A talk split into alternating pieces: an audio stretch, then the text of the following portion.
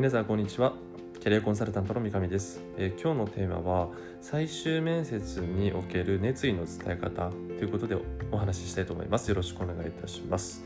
えっとまあ6月まあ一応、まあ、建前上はあの6月1日からまあ、面接解禁ということなんですけれどももう内定得てる人もいるだろうしもう最終選考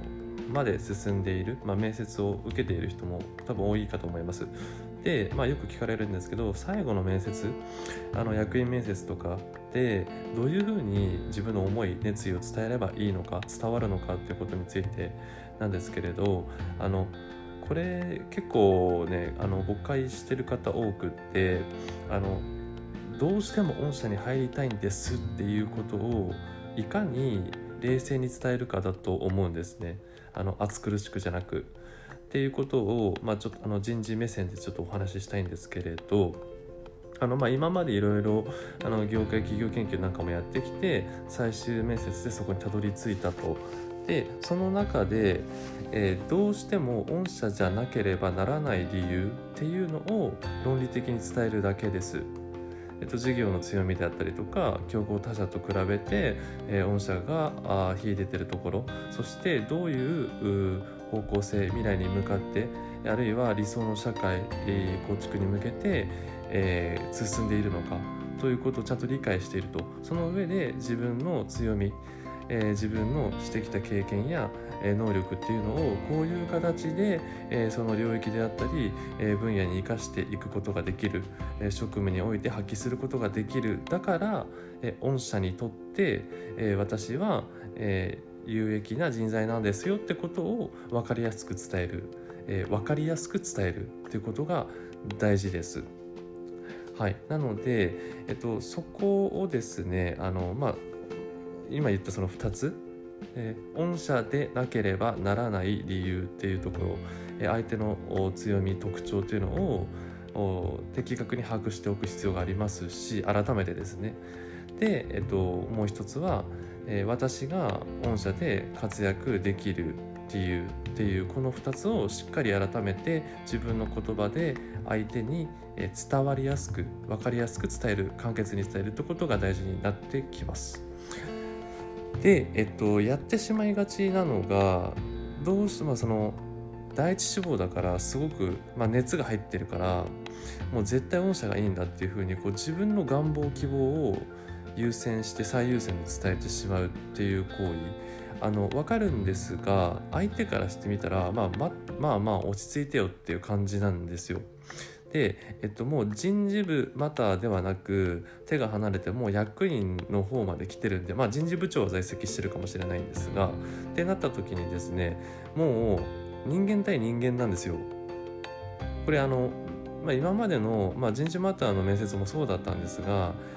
人が人を選ぶ以上最後はこれ本当に身も蓋もないんだけど好き嫌いなんですね。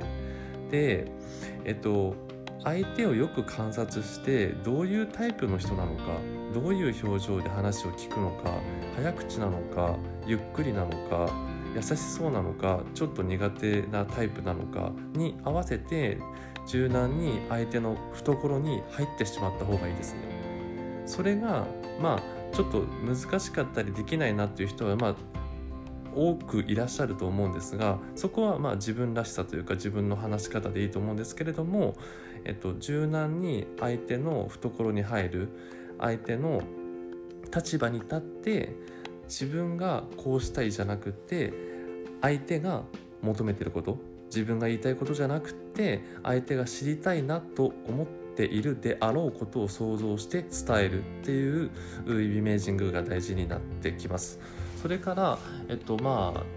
この後就活どうすんのとか他社状況はっていうのは、まあ、役員からは聞かれないと思うんだけど人事部長から改めて聞かれた時にはっきり私なら言っちゃいます。今あとここを受けてますと。最終選考残ってますとか内定ここ得てますとか。でその会社よりレベルが高い会社も平気で名前出しちゃいますね。自分が売れっ子だってことを示すために。ただそれによってでもそっち受かったら君そっち行っちゃうんじゃないのっていう風に取られるリスクもありますがえそんなことはないっていう風にもう御社じゃなければならない理由の中でちゃんと話せれば全く問題ないと思うんですよね。そう。だから他者状況は伝えていいしあの最後はもうまあ、論理的にロジカルにとは言ったものの人が人を選ぶ以上好かれるかどうかなんですよ。そうあの矛盾したこと言ってますがあの矛盾だらけなんで、え最後は、え相手にとって心地よい面接で終わらせるだからだらだらと理屈を並べるんじゃなくって、えー、今まで、まあ、約半年間、まあ、あるいは1年、えー、就職活動してきた中であの最終的に今ここにいると私は。でもう御社から泣いてもらったらもう就活やめますと。もうリクルートスーツ脱ぎますと。なのでよろしくお願いしますってもうシンプルに伝えたらいいんじゃないですかね。だから最後に何か質問ありますかって言われたら私はもうそうやってはっきりあの手短によろしくお願いしますと。もう御社しか考えてないと。就活やめますって言いますね。あの理屈じゃないから最後は。好き嫌いなんで。っていうところであんまり肩肘張らずにですね最低限やるべきこと相手の特徴を改めて、えー、事業の強み目指す方向性っていうのをちゃんと確認しておくこと。でその中で自分があどういうふうに強みを生かせるかどういうキャリアを歩んでいきたいのかっていうことを、まあ、ざっくり把握してあのちゃんと調べて伝えられる練習をしておくっていうことが、えー、最終選考合格内々定を得られる分水嶺になるかと思います、えー、何かのお役に立てれば幸いです。是非そのロジカルと感情のバランス論と情のバランスを持ってですねま、えー、っすぐ正直な気持ちで自分を出し切ってください。是非、えー、悔いのない就職活動を応援しております。頑張ってください。ではでは。